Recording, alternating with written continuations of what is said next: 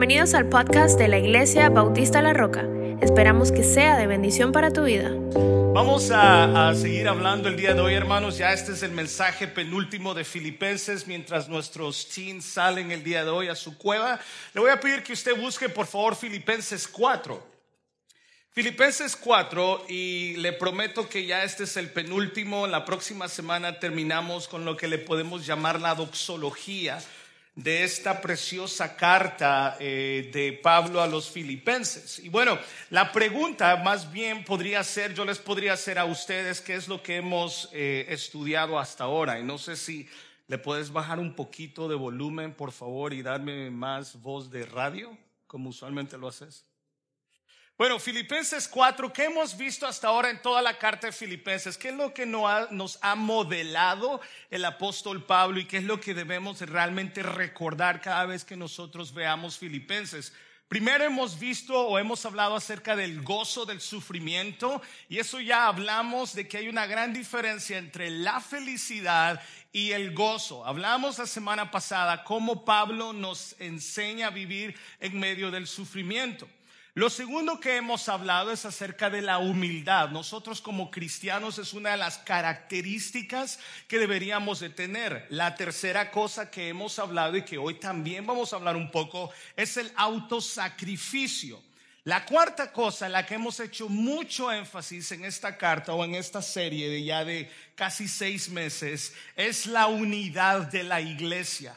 Jesucristo oró en su oración intercesora Ah, habla acerca de la unidad, de la importancia de mantener la unidad. Ojo con esto, nosotros no somos los que producimos la unidad, somos responsables por mantenerla. Recuerde que ya Jesucristo al morir, nosotros somos unidos con Él.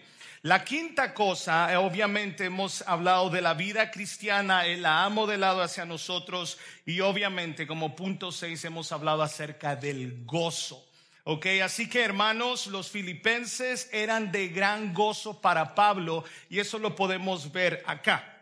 Ahora, antes de entrar a eso, póngale su dedito allí en Filipenses 4 y quiero que vayamos al libro de Proverbios Quiero que recuerde esto. Por allí he visto algunos pensamientos o reflexiones. Eh, voy a más o menos parafrasear. Por allí una persona me decía, pastor, yo no sabía que esto era bíblico. Y aquel, aquella reflexión de Señor, no me des más para olvidarme de ti y no me des menos para blasfemar tu nombre, yara, yara, yara, yara, todo ese tipo de cosas. Y alguien me decía, wow, mire, está en la Biblia. Le dije, bueno, es que de allí salió realmente esta, esta, esta, esta reflexión. Y si usted se fija, está en Proverbios 30. Y bueno, esto tiene que ver mucho porque hemos hablado la semana pasada de estar gozosos ¿verdad? Y hemos hablado de la estabilidad espiritual. Algunos de nosotros quizá podemos necesitar estabilidad mental muchas veces, ¿verdad? Y que por favor no se escuche mal eso, aunque sí se escucha mal. O algunos de nosotros podríamos necesitar estabilidad emocional. Y mire que a veces cuando los niños eh, están en esos momentos necesitamos estabilidad emocional. Pero sobre todo nosotros como iglesia necesitamos estabilidad espiritual. Y eso lo hablamos la semana pasada de cómo nosotros podemos tener una estabilidad espiritual. Ahora, Proverbios 30, del 7 en adelante, escuche bien lo que dice. Dos cosas te he demandado, no me las niegues antes que muera vanidad y palabra mentirosa aparta, aparta de mí. No, no, no. No somos vanidosos y no somos mentirosos. Nunca. Jamás. Aquí no existe de eso. No me des pobreza ni riquezas. Wait a minute. Aquí hay un problema. ¿Cómo que no me des riquezas? Si decíamos la semana pasada, para eso viene este país. País que perseguir el sueño americano. No me des pobreza ni riquezas manténme del pan necesario, no sea que me sacie y qué, y te niegue y diga, ¿quién es Jehová? O que siendo pobre hurte, blasfeme el nombre de mi Dios. Señor, bendice tu palabra que caiga, Señor, en buena tierra. Señor, que salgamos diferentes de cómo venimos el día de hoy. En Cristo Jesús. Amén. Ahora vaya conmigo, por favor. Hay dos pasajes bíblicos que quiero también hacerlos como introducción. Cierta vez estuve en una reunión pastoral y usted sabe que cuando a veces, eh, bueno, hay todo tipo de carácter en este tipo de reuniones, hay todo tipo de conversaciones, la teología abunda y usualmente, usualmente cuando me invitan a reuniones pastorales ocurren dos cosas. Una, usualmente no hablo. Usted dirá, no le creemos, pastor, imposible. Sí, es cierto, me gusta solamente escuchar, observar y aprender de otros. Y lo segundo es que usualmente Crea usted o no, yo soy uno de los más jóvenes. Sí, sí, sí. Aunque usted no lo crea. Y cierta vez estaba un momento de que estábamos cenando y estaban pasando los chistes de un lado a otro, de un lado a otro, y en eso intercambiando información, y tú cuántos, cuántos hijos tienes, tú de dónde eres, etcétera, etcétera, etcétera. Y me llamó la atención una pregunta, un comentario. Uno de ellos le dijo al otro, ¿tú cuánto tiempo tienes de estar casado? Y le dijo, 45 años. Y todos vimos para allá y, wow, 45 años. Y uno de ellos le dijo, pero feliz o infeliz. Y todos, una risa ética. y es muy cierto. Y es muy cierto, muchas veces nosotros tenemos que hacernos esa pregunta y no solamente dentro del matrimonio, sino en todas las áreas de nuestra vida. ¿Es feliz usted en su trabajo? ¿Es feliz usted en su matrimonio? ¿Es feliz usted con lo que tiene? ¿Es feliz usted con sus hijos? Una cosa es sentirse orgulloso, otra cosa es sentirse feliz. Y esa es la pregunta que hoy tenemos que contestar y que el apóstol Pablo lo responde muy bien. Vea lo que dice primera de Timoteo 6, 8, si me lo pueden poner por favor. Primera Timoteo, antes de entrar a, a Filipenses, y también vamos a buscar Hebreos 13, 5. Cuando encuentre esas dos citas bíblicas, por favor diga un fuerte amén. Nada más que yo no lo puedo ver acá. ¿Me la puedes poner acá enfrente, por favor? o me vengo para acá.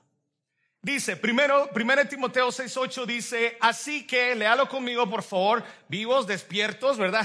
Felices, felices, estamos hablando el día de hoy. Así que teniendo sustento y abrigo, estemos, estemos, estemos contentos con esto.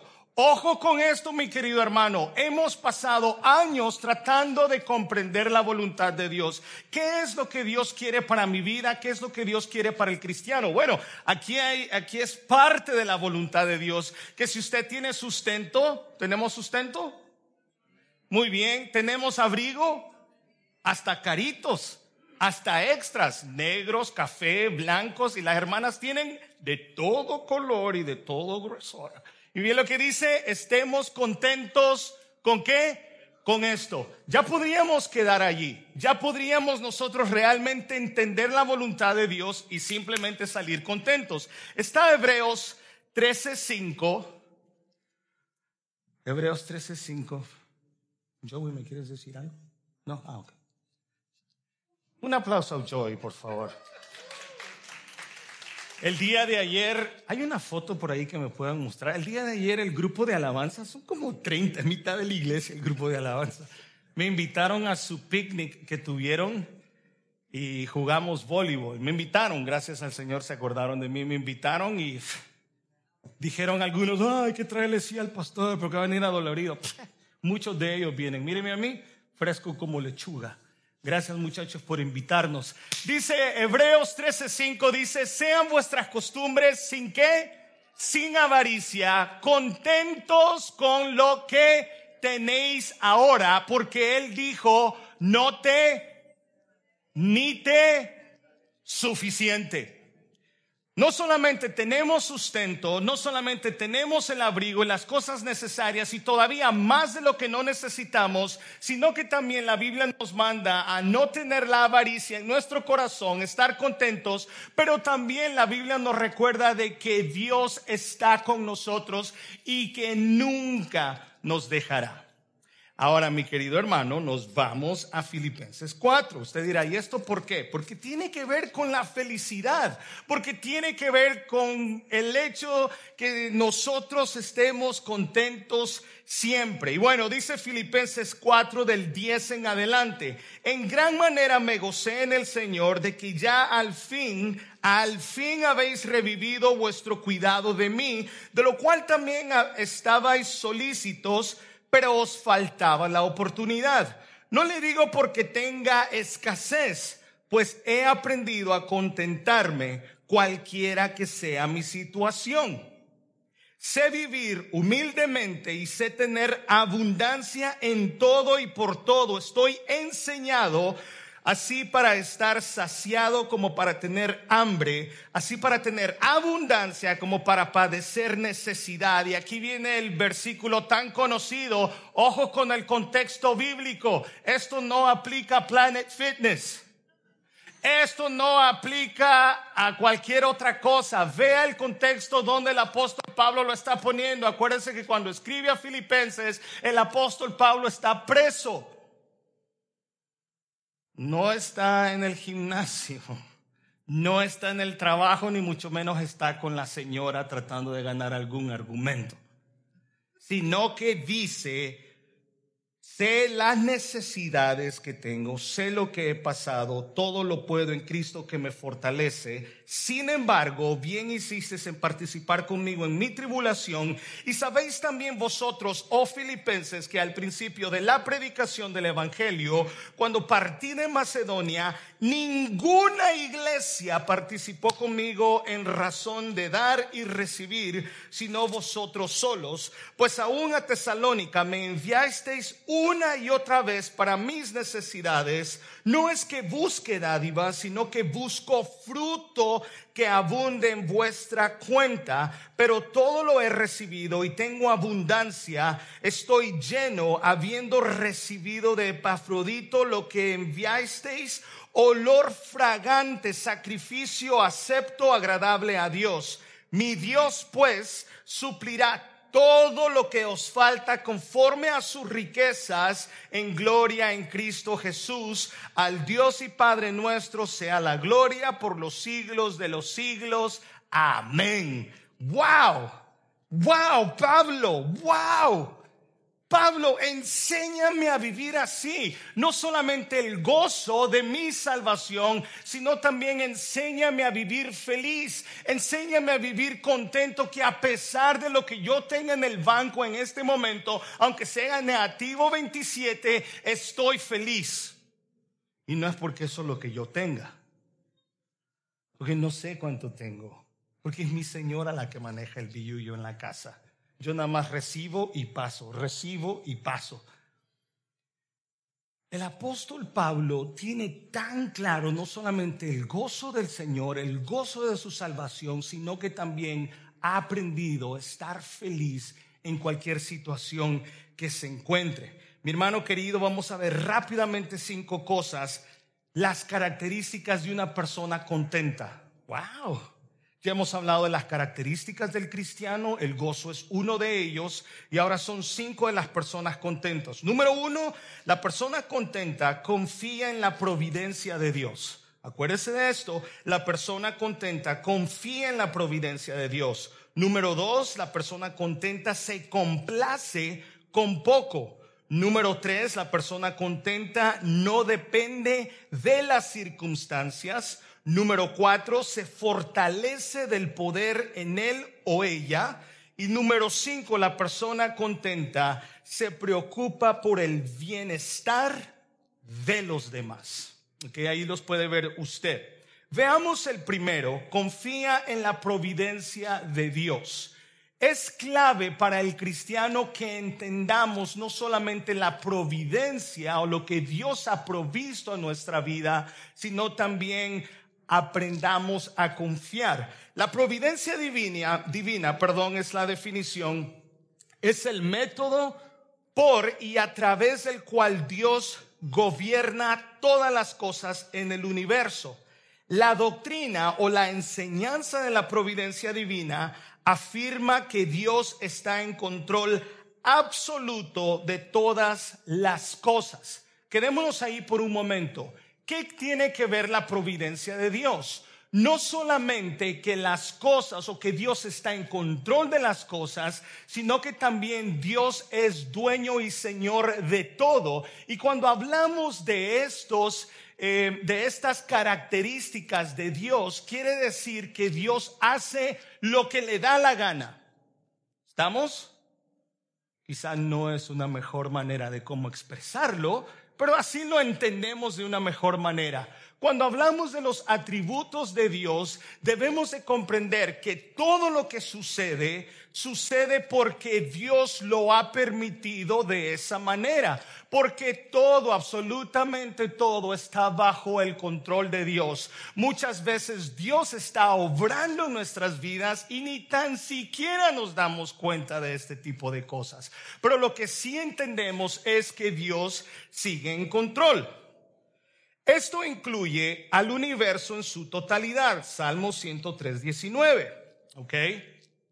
Segundo, el mundo físico, Mateo 5:45. ¿De qué más Dios tiene el control? Los asuntos de las naciones, Salmo 66, 7.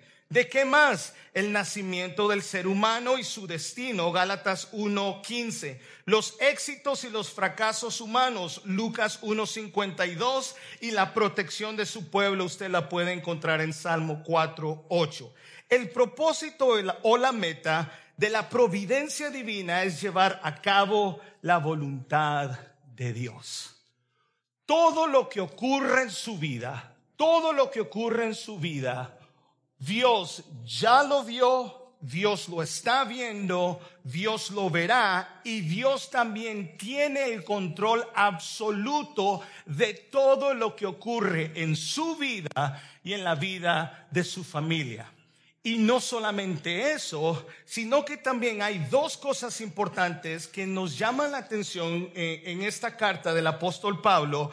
Primero es que Pablo dice que se goza en gran manera en el Señor, no por las ofrendas que llenaría ciertas necesidades, sino porque el amor de los filipenses revivió. Cuando usted lee 2 Corintios, si no me equivoco, 1 Corintios, puedo estar equivocado, Pablo no aceptó cierta ofrenda que Corintios le ofrecía al apóstol Pablo. ¿Por qué razón? Pablo no aceptó cierta ofrenda de Corintios porque él sentía que iba a ser un tropiezo para el evangelio esta ofrenda. Entonces Pablo dice, no, no, no, no, quédense ustedes con la ofrenda. Sin embargo, Pablo sí acepta muchas veces o algunas veces ofrenda de parte de los filipenses porque era un corazón muy diferente de los corintios, ya hemos entendido los corintios y los filipenses. Entonces Pablo aquí está diciendo, me gozo en el Señor por las ofrendas que ustedes me están enviando. Ahora, ojo con esto. Pablo se goza porque una de las características del cristiano o de las características de Filipenses es que, es que era una iglesia dadivosa. El cristiano está dispuesto a dar, el cristiano está dispuesto a entregarse, el cristiano está dispuesto a sembrar. No, no, no. No, no, no, esa palabra no la utilizamos y no la voy a utilizar, solamente quería ver si estaban despiertos.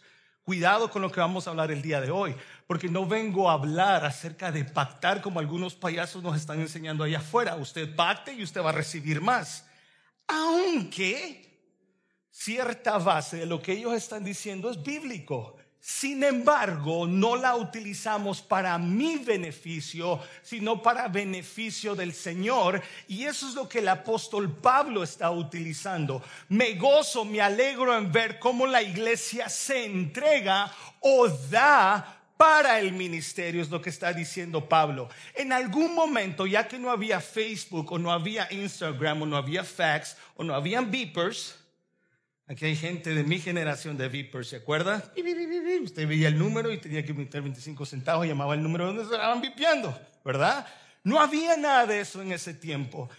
Entonces se cree que por algún momento la iglesia filipenses dejó de ayudarle a Pablo, pero no era porque, porque no querían era simplemente porque quizás se habían perdido o no sabían dónde estaba Pablo en algún momento, entonces la iglesia deja de dar. Sin embargo, lo que Pablo está diciendo aquí, qué bueno que han vuelto a ayudar a la causa, es lo que está diciendo el apóstol Pablo. No es que la iglesia no quería hacerlo, es que la iglesia en algún momento perdió rastro, el rastro a Pablo o la comunicación. Podría ser eso. Sin embargo, Pablo dice, wow, me gozo en el Señor primeramente porque entiendo ahora que ustedes realmente no solamente me aman a mí, sino que aman también la causa del Señor. La segunda cosa que nos llama la atención aquí, como dice Pablo, es reviven el cuidado pastoral. Y la palabra que Pablo está utilizando en griego es realmente cuando una, una planta se marchita y entonces vuelve a revivir. Déjeme confesarle algo. En la casa pastoral, tristemente, las plantas no viven mucho.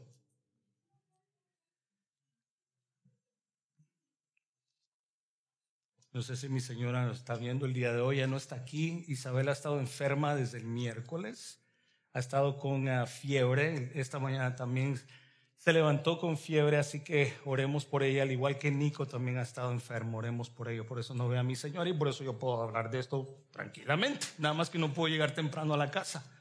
Dicen que hay que hablarle a las plantas, dicen que hay que cantarles. Imagínense yo cantándole a una planta, más rápido se marchita. Pero qué bonito es ver cuando se está muriendo una planta y de repente usted la cuida, revive ese interés y esa planta revive. Eso es lo que se está hablando Pablo. Eso es lo que Pablo está empezando a ver en la iglesia y eso es lo que la iglesia necesita empezar a ver. Pero primero, fíjese bien, recuerde cuando hablamos acerca del contexto histórico de Filipenses, ellos estaban sufriendo persecución, estaban sufriendo de los, de los falsos profetas, de los enemigos de la cruz, estaban sufriendo también pobreza. No era que era una iglesia rica. Yo no entiendo cómo una iglesia tan pobre es la que más ayudó a Pablo. Pablo mismo dice, hey, en algún momento yo necesité, necesitaba comer, en algún momento tenía, quería comer pupusa, en algún momento quería comer tamal, en algún momento quería comer eh, carnita asada. No podía, no había. Sin embargo, esta iglesia que también tenía pobreza, era rica. Era rica. Había entendido precisamente que así como ellos daban, también Dios había provisto para sus vidas. ¿Por qué razón? Porque Filipenses decía, así como Dios me ha dado, también así yo doy. Y así Dios ha provisto para mi vida. Ojo, mis queridos hermanos, si una cosa yo no he hecho en estos siete u ocho años, y usted me dirá irresponsable, yo no le he predicado del diezmo y yo no he hablado de, de dinero desde acá arriba.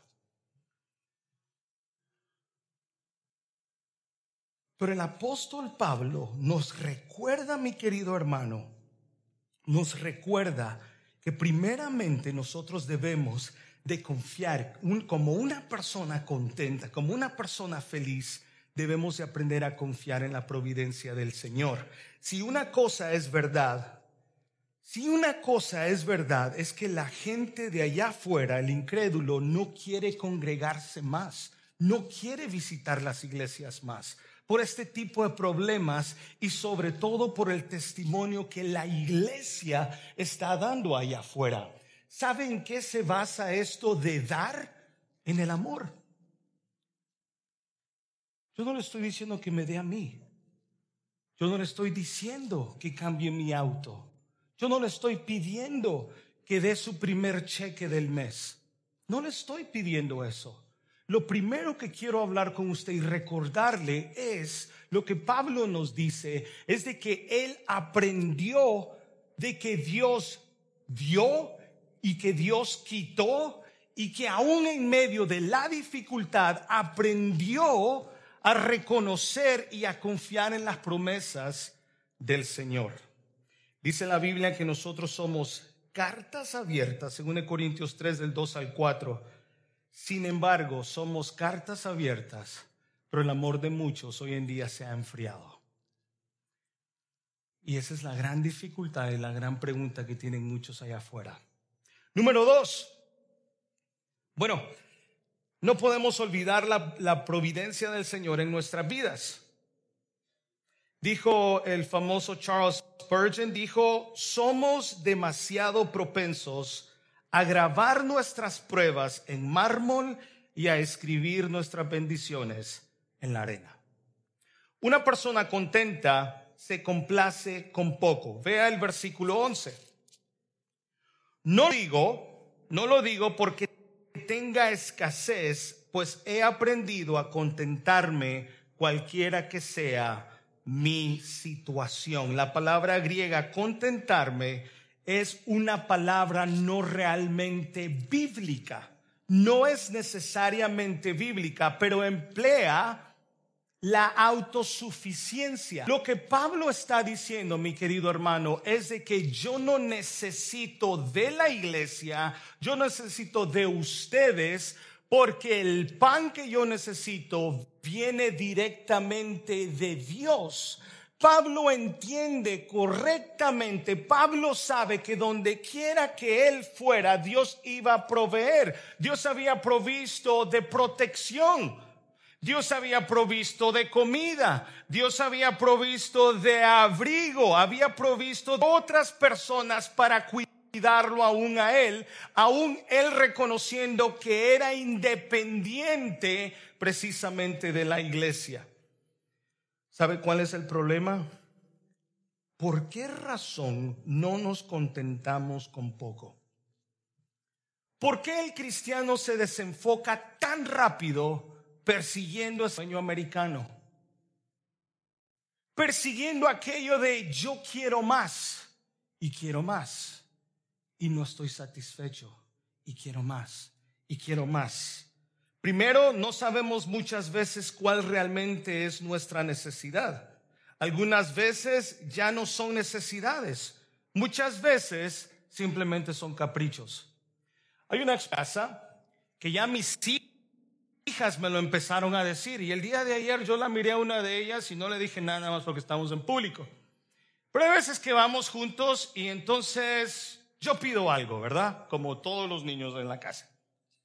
Oye, mira eso. Y entonces la señora pregunta, ¿is it a need or is it a want?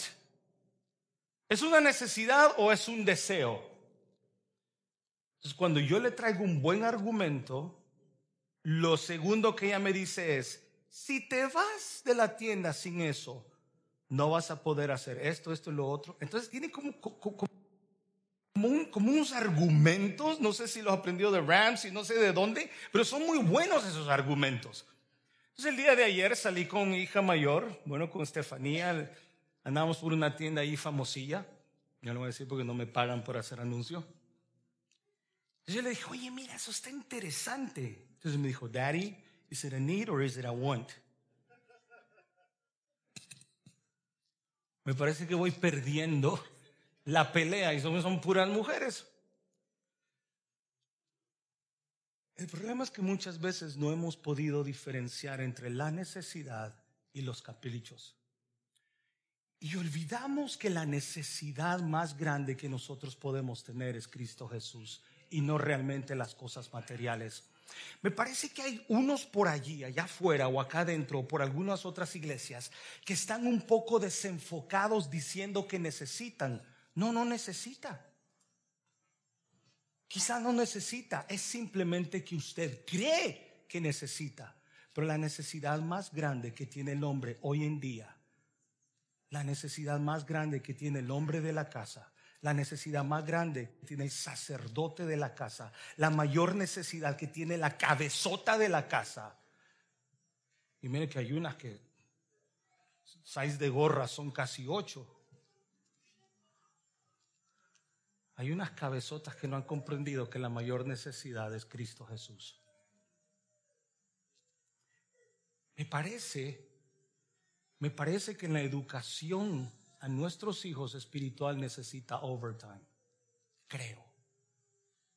Y Pablo dice, me sé contentar con poco. No, Señor, yo quiero ser como los Jonases. They have that car, I want it. Different color, but I want it. Él se retiró a los 45, me too. You got iPhone 465? I want it because I want to be like some, everyone else. Y nos, de, y nos desenfocamos totalmente. Esa no era la actitud del apóstol Pablo. Pablo entendió y se contentaba con poco. Primera de Timoteo 6, 8. Una vez más les recuerdo si tenemos que comer y con qué cubrirnos, con eso debemos estar contentos. Número tres, para los que están escribiendo, una persona contenta no depende de las circunstancias. Ese es el versículo 12. Pablo dice, sé, yo sé, I know, I know, yo lo he vivido por experiencia. Ya Estefanía llegó a la edad donde she thinks she knows everything. Todos ustedes han vivido esa experiencia. ¿No le decimos algo a los hijos? No, papá, no. I know. Pablo lo que está diciendo aquí es, a mí no solamente me han contado, yo he vivido por experiencia. Yo entiendo, yo he vivido ciertas cosas y nunca la mano de Dios se ha cortado. Y las promesas de Dios son vivas. Si Dios dijo que Él está cerca, como lo veíamos la semana pasada, es porque Él está cerca. Hechos 14, 19. No tienes que buscarlo, gracias. Hechos 14, 19. Pablo es apedreado. ¿Usted en su país alguna? Aquí no, porque aquí ya somos más decentes. ¿no? Aquí nadie agarra una piedra. Aquí, hay una piedra. Allá en nuestros países agarrábamos y tirábamos el mango y ¿Qué Comíamos de afrí. No, no se hagan. Yo no soy el único. Gloria a Dios. ¿Saben las pedradas que recibía esa gente? No era una piedra, no era una piedra pequeña literalmente los enterraban en piedra. Lea usted la historia en Hechos 14, 19. Hechos 16 del 22 al 24. En Tesalónica vivió cosas peores. En Hechos 17 del 5 al 10, Pablo es azotado con varas y puesto preso en el cepo y en lo más profundo de la cárcel. Wait a minute, ¿me vas a meter en la cárcel? ¿Me vas a meter preso por decir la verdad? Sí, en ese tiempo estamos viviendo. Bueno, Hechos 18, 12, ante el procónsul y es atacado. En Hechos 23, querían asesinarlo. Eso ocurre mucho con los ministros y los pastores de vez en cuando. Había un grupito, estaban los chismosillos Estaban los que, es que yo lo ahorco al pastor el día. Había también ese tiempo de esos. Querían asesinarlo. Naufragio, Hechos 27. Y vaya conmigo, por favor, a 2 Corintios 11, del 23 al 33. Ese sí lo vamos a leer juntos, por favor. Aquí está. Esta es la versión Biblia de las Américas. Muy bien. entendió muy bien la vida del cristiano en este mundo. No, eh, regresa a la cita bíblica, por favor. Según de Corintios 11, el 23 al 33.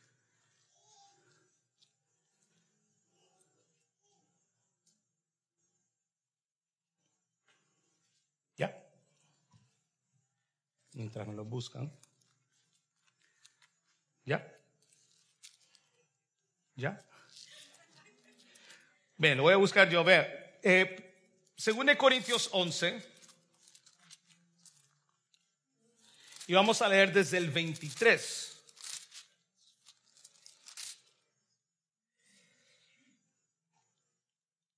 Dice así, son ministros de Cristo como si estuviera loco hablo, yo más, en trabajos más abundante, en azotes sin número, en cárceles más, en peligros de muerte muchas veces. De los judíos cinco veces he recibido 40 azotes menos uno, o sea, 39. Tres veces he sido azotado con varas una vez apedreado, tres veces he padecido naufragio, una noche y un día he estado como náufrago en alta mar, en camino muchas veces, en peligros de ríos, peligros de, ladrones, peligros de los, de los de mi nación, peligros de los gentiles, peligros en la ciudad, peligros en el desierto, peligros en el mar, peligros entre falsos hermanos, en trabajo y fatiga, en muchos desvelos, en hambre y sed, en muchos ayunos, en frío y en desnudez, y además en otras cosas, lo que sobre mí se agolpa cada día, la preocupación por todas las iglesias. Iba a morir, estaba en frío, tenía hambre, lo iban a asesinar, lo sonaron, lo azotaron. ¿Y todavía eres feliz, Pablo? Claro que sí. I'm happy. Y no solamente soy feliz, no solamente estoy contento, tengo el gozo de mi Salvador en mí. Y no solamente eso, es más, tengo preocupación por la iglesia. ¿Qué clase de persona eres, Pablo? Are you an alien? What kind of person are you? Estás viviendo lo peor de tu vida y encima de eso estás contento y te preocupas por Iglesia Bautista La Roca a pesar de ¿Sí? What's the problem? Porque mi felicidad, mi gozo, no consiste en las circunstancias. Depende de aquel que me ha dado absolutamente todo. La vida cristiana no depende de su situación en este momento.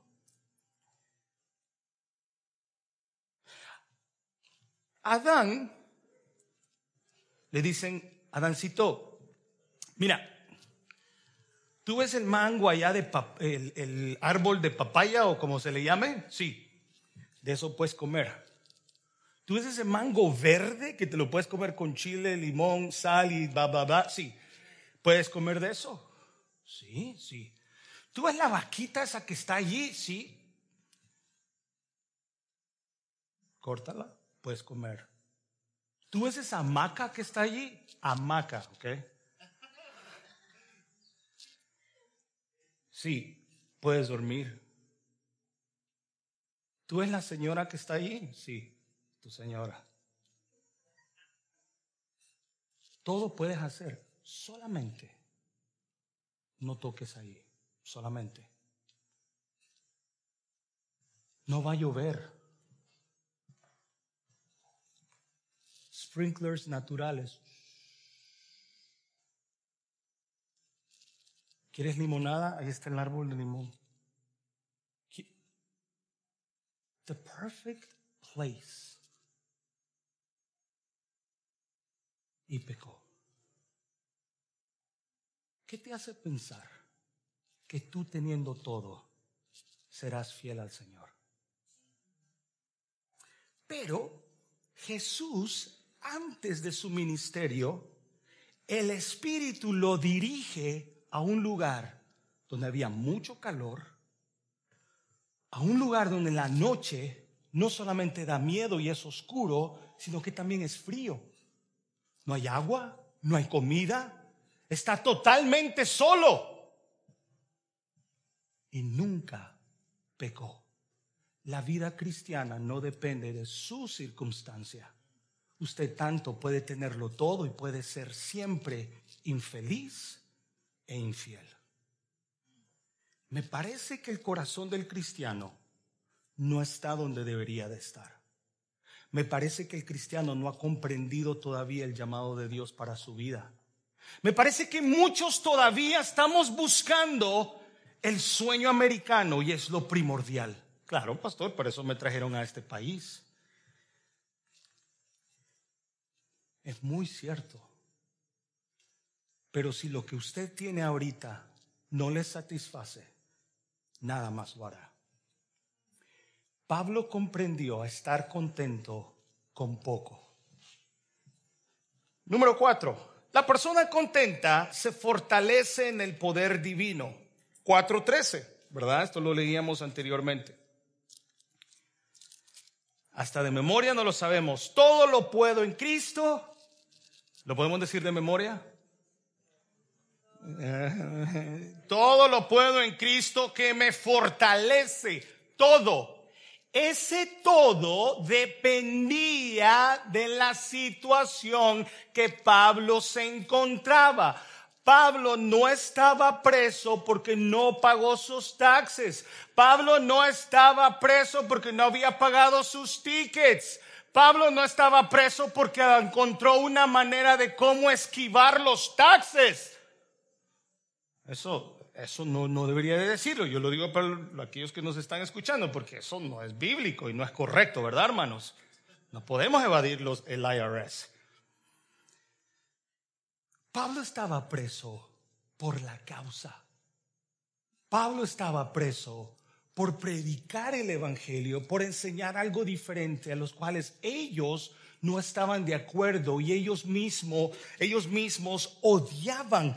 Todo lo puedo, la palabra puedo es ischu, significa ser fuerte, tener la fuerza o tener los recursos. Esto también se utiliza en Hechos o se puede traducir en Hechos 19, 16 poder más. En Hechos 19:20 se puede traducir prevalecer y en Santiago 5:16 se puede traducir eficaz. Pablo fue capaz de seguir adelante porque Dios da las fuerzas, porque la fortaleza viene únicamente de Dios.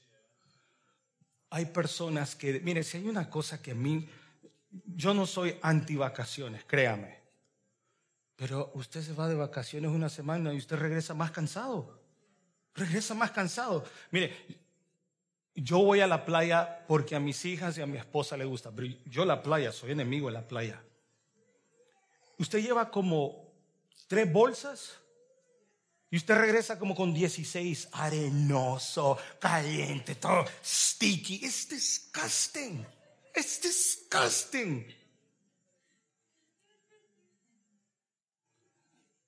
tenemos que hacerlo. Hacerla feliz. Hacer I do. And I have to. Y regresa uno cansado. Y regresa a la casa. Quiere dormir. Y no importa dónde se esconda, lo encuentran. La señora lo encuentra y la niña. Yo me escondo y me hallan donde sea. Y quiero descansar y duermo y me levanto cansado. Y duermo y me levanto cansado. Y duermo y me levanto con dolor de cabeza. Y duermo y casi chillando. ¿Sabe por qué? Porque estamos descansando en el lugar equivocado. equivocado. Donde yo tengo que descansar en las alas y en los brazos de mi Señor. Y si usted hay que sea una horita al día, usted se levanta pollón. Así como ciertos amigos que tengo grandes, fortachones. ¿Usted cree que yo voy a buscar, eh, eh, ¿cómo se llama esos guaruras de esos chiquitines?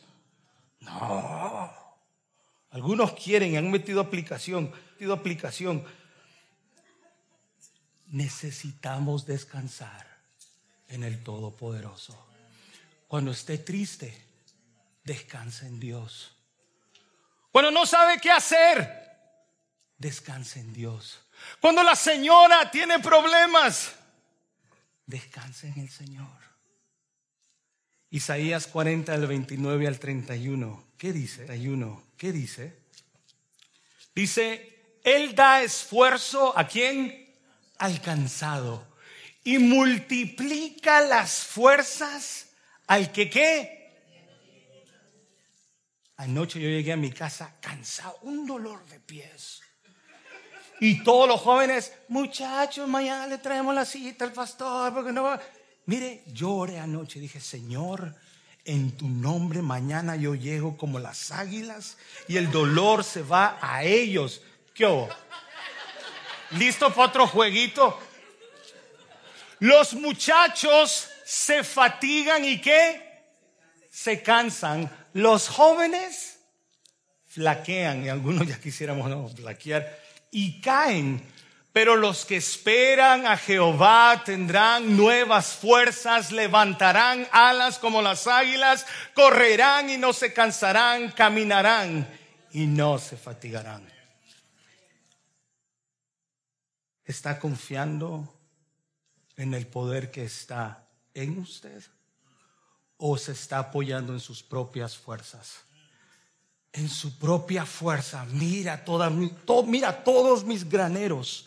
Mira todo mi trabajo de años, de noche. Mira, tengo tanto que ya ni tan necesito comprar otros graneros. Necesito hacer mis graneros más grandes. I need a bigger place to have this. Y le dice Dios, necio, ¿no sabes que hoy vienen a buscar tu alma? ¿De qué le sirve al hombre ganar todo en el mundo si pierde su alma? ¿En quién confía usted? El querido Job, Jehová dio, Jehová quitó. Y siempre adoró al Señor. C.S. Lewis dijo, gran C.S. Lewis, podemos descansar tranquilamente en nuestros pecados y nuestras estupideces, pero el dolor insiste en que, en que se preste atención. Dios nos susurra en nuestros placeres, nos habla por nuestras conciencias, pero nos grita por medio de nuestros dolores. Este es un megáfono para despertar a un mundo sordo. Último punto, quinto, una persona contenta se preocupa por los demás. La preocupación por el prójimo es vital para el cristiano. Hay personas que jamás, jamás serán contentas ya que ellos solamente piensan en sí mismos. Me llamó la atención. Me llamó la atención, mis hijas escuchan mucho y creo que hay hermanos que no se saben las canciones que el grupo de alabanza escucha Pongo la radio cristiana. Ponga la radio cristiana y va a aprender algunas de las canciones que los muchachos tocan. Quite ya la, la mega, la pico pico, la, la tiro tiro. No sé qué escucha. Ponga más rolitas cristianas y se las va a aprender, va a gozar. Mis hijas escuchan K-Love. Yo escucho otro tipo de radio, el tico tico. No, tico. Y me llamó la atención porque yo soy muy enemigo y, detesto escuchar todo este tipo de da para que el Señor te dé el doble, da esto y ya, todo este tipo de payasada. No, eso no es del Evangelio. Pero me llamó la atención porque K-Love no hace ese tipo de anuncios, pero todos ustedes saben lo que escuchan K-Love. K-Love vive de las donaciones de los oyentes. Usted se compromete 100 pesos, 10 pesos al mes y ellos viven de eso y yo agradezco al Señor por ese ministerio ya que mis hijas están aprendiendo música también escuchando esa radio y, escuchan más que otro mensaje. Pero me llama la atención, eh, antes de ayer decía uno de los DJs o de las personas que estaban hablando en ese momento, dice, tú verás que si tú te comprometes y tú das, no vas a saber el sentimiento que vas a tener en tu corazón. Yo dije, esto me suena un poco raro. Pero después recordé cómo ellos manejan su estación, pero también recordé que es más precioso dar que recibir. Y es muy cierto. Es muy cierto. Si algo yo le doy gracias al Señor es porque yo he aprendido que nuestra iglesia sí da, sí da. Pero creo que hay espacio para más creo que hay espacio para dar aún más de nuestras vidas. Y no hablo solamente dar para que nos puedan borrar nuestros taxes. Hablo de dar porque eso es lo que Dios espera de su iglesia.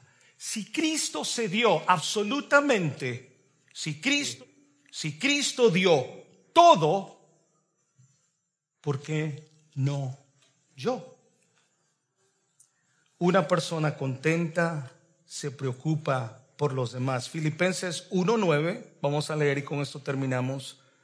Filipenses 1.9, 2 Corintios 5 del 14 al 16, 2 Corintios 8 del 1 al 3, vamos a leer rápidamente.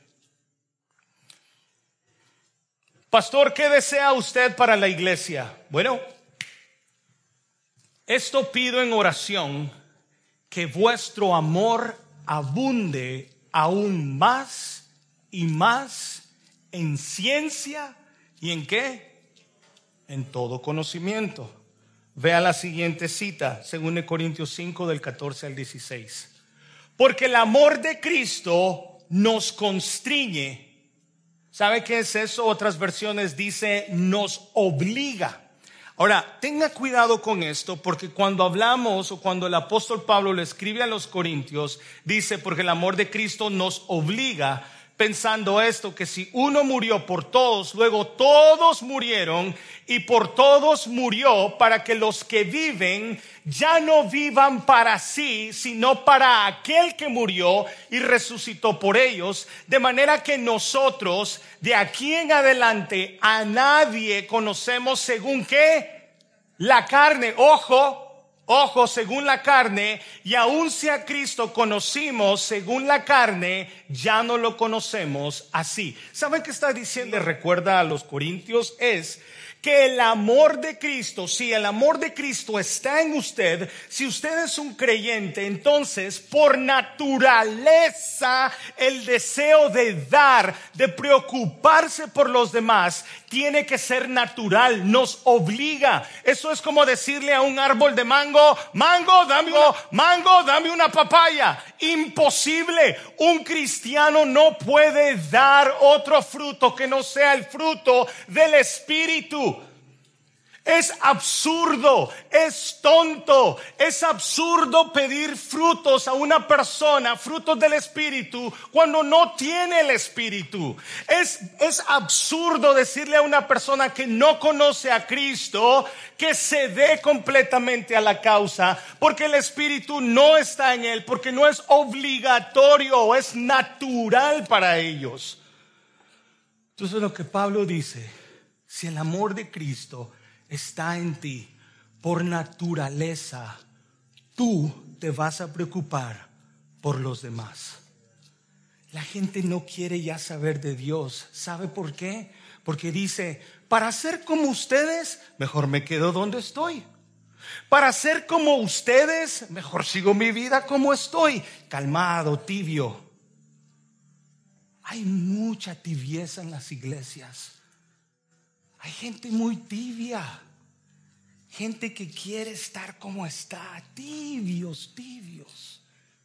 Ni le gusta lo caliente, ni le gusta lo frío. Quiere estar tibio. Aquí déjenme tranquilo.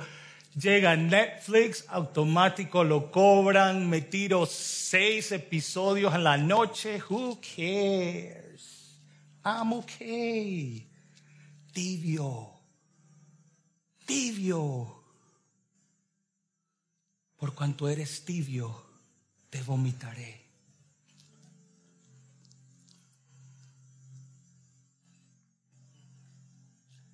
La persona contenta se preocupa por sus hermanos, se preocupa por los demás. Y no vengo a hablar de ninguna causa, sino que vengo a hablar de aquel que entregó absolutamente todo, pero nosotros somos tan mezquinos que no estamos dispuestos a dar. Y 2 Corintios 8:13. Ah, bueno, me tenés 2 Corintios 9, el 6 al 8, ¿verdad? Asimismo, hermanos, os hacemos saber la gracia de Dios que se ha dado a las iglesias de Macedonia, que en grande prueba de tribulación la abundancia de su gozo y su profunda pobreza abundaron en riquezas de su generosidad. Pues doy testimonio de que con agrado han dado conforme a sus fuerzas y aún más allá de sus fuerzas.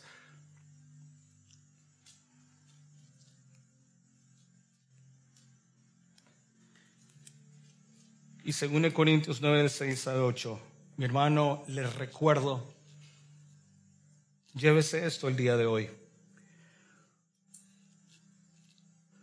Pero este digo, el que siembra escasamente, también segará escasamente. Y el que siembra generosamente, generosamente también segará. Cada uno dé como propuso en su corazón, no con tristeza ni por necesidad, porque Dios ama al dador alegre. Y poderoso es Dios para hacer que abunde en vosotros toda gracia, a fin de que teniendo siempre todas las cosas, todo lo suficiente, abundéis para toda buena obra. ¿Es rico usted? Se espera más de usted. ¿Tiene más plata usted? Se espera más de usted. A mí me llama la atención como siempre teológicamente, lo hemos hablado los miércoles acerca del diezmo. Yo, mire, el Antiguo Testamento en cuanto al diezmo, Malaquías dice, maldito sois la nación entera me habéis robado. Eso no aplica a nosotros. ¿Sabía eso? No aplica esa maldición. Usted dice, wow, no, entonces ya no tengo que dar el 10%. No, según el Nuevo Testamento usted tiene que dar más. Es más.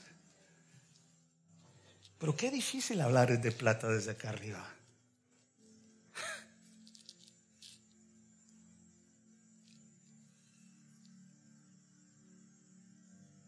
A veces queremos todo de Dios. Queremos todos los beneficios de Dios. Es increíble cómo queremos los beneficios de Dios. Es increíble cuando nuestros hijos están enfermos. Ay, ore por mi paciente, ore por mi hijo, que no se muera. Queremos los beneficios de Dios, pero no queremos a Dios. Es increíble. ¿Es usted feliz? ¿Es usted realmente feliz? ¿Es Cristo su todo o es Cristo nada más el 10% de su vida? Porque si Cristo es todo y es más que suficiente, quizá es tiempo de que su estilo de vida realmente cambie. Ore conmigo, por favor, Señor, gracias. Oh Señor, cuánto te necesitamos.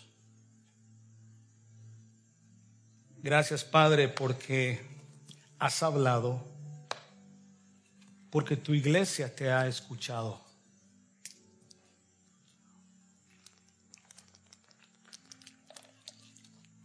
Porque, Señor, es tiempo que nosotros nos demos absolutamente, por completo, Señor, a tu causa, a tus necesidades, Señor. Hay necesidades, hay mucha necesidad en tu cuerpo, Señor. Trae los obreros. Trae más obreros, Señor, a tu mies. Trae más obreros, Señor. Trae más maestros. Trae más pastores. Trae más músicos. Trae más servidores. Trae más maestros de niños, Señor. Señor, que tu iglesia realmente, Señor, haya escuchado tu palabra y sean hacedores de ella. Póngase de pie, iglesia, por favor. Tome la mano si usted gusta la persona que está a su lado. Dele gracias al Señor por esa persona. Dígale, Señor, gracias por esta persona que me ha aguantado por tantos años. Y que yo también he aguantado.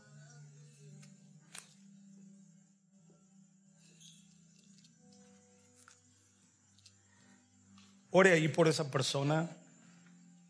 Dele gracias al Señor por ella. Que el Señor bendiga a esta persona, que el Señor la proteja, que el Señor esté siempre.